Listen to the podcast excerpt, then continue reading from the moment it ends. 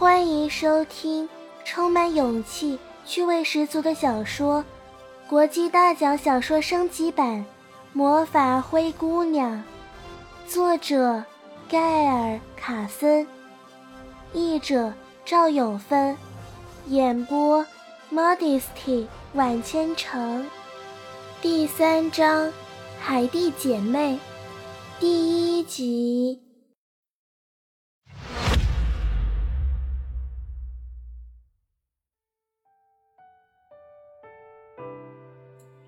我们到家的时候，父亲命令我换一件干净的衣服，然后赶快下楼跟前来致哀的宾客打招呼。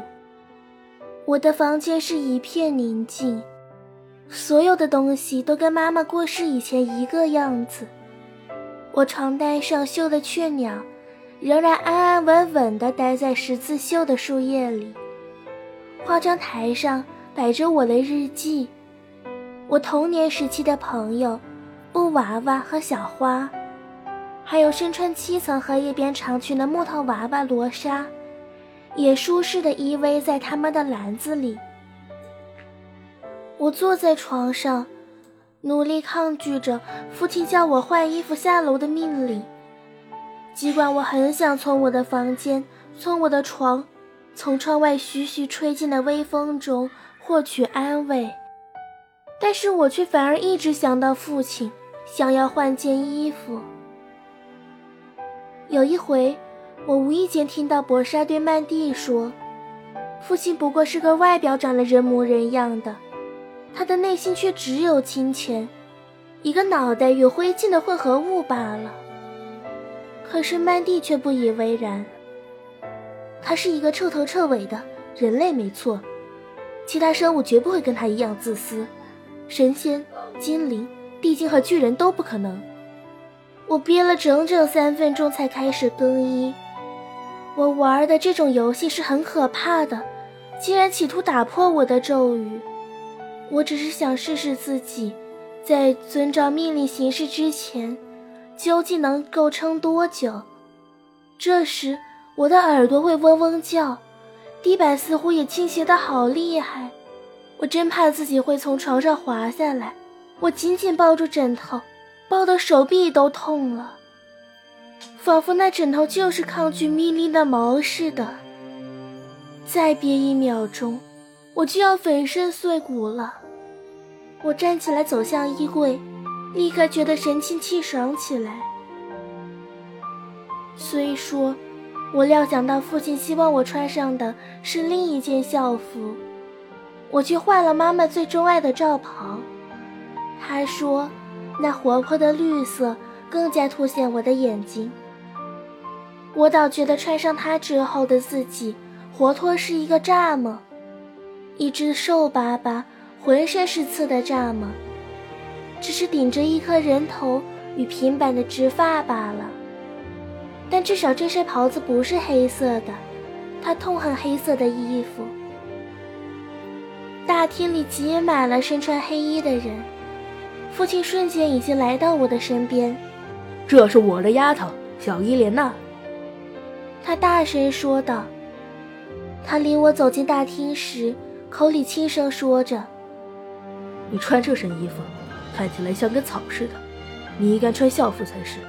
他们会以为你不尊重你的。”这时，我被身后两个胖胖的胳膊抱得死紧。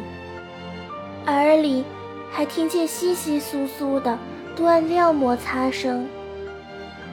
我可怜的孩子，我们真是替你难过极了。那声音甜滋滋的。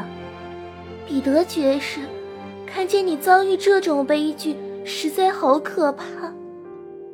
我又被狠狠地抱了一下，这才被放开。说话的人。是一个高高胖胖的女士，她有一头长长的、波浪状的蜜色卷发，她的脸白得发青，脸颊上一左一右两团腮红。和她在一起的还有两个小号的她，除了没有腮红之外，简直就是她的翻版。较小的女孩不如她母亲那样发多如云，只有稀稀疏疏的卷发紧紧地贴在头皮上，像是用胶水粘上去的。这位是欧家夫人，父亲说，一手触着那高大夫人的胳膊。我欠身屈膝为礼，撞到了那个较年轻的女孩。对不起，我说。她没有回答，也没有动，只是注视着我。父亲继续说道：“她们是你可爱的女儿，她们是我的宝贝。这是海蒂，这是阿丽。再过几天，他们就要动身去念淑女进修学校了。海蒂比我约莫大两岁。很高兴认识你。”他说着，露出微笑，也露出两颗大大的门牙。他向我伸出手的那副模样。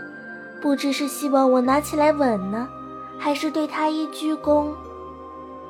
我望着他发怔，不知该怎么做。他放下了手臂，依然是笑容满面。我方才撞到的是妹妹阿丽，很高兴见到你。他说，嗓门大得出奇。他大约与我年龄相仿。他两眼之间因为愁眉苦脸的关系，刻着一道道去不掉的皱纹。你们好好安慰一下哀伤的伊莲娜。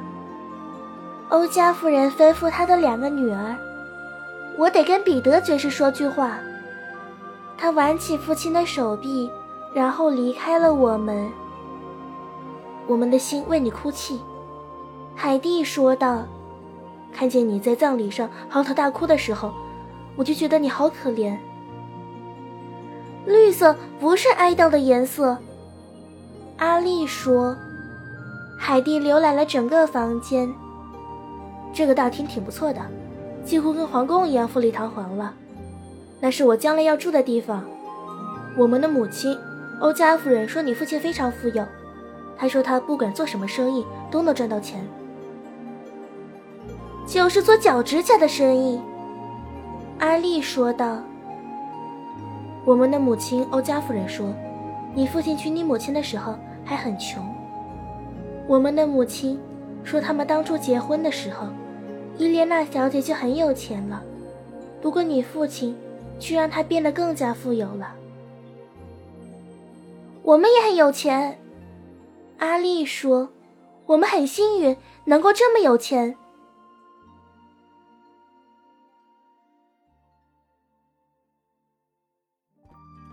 本集播讲完毕，感谢您的收听。如果您喜欢本节目，记得在下方评论与千城互动哦。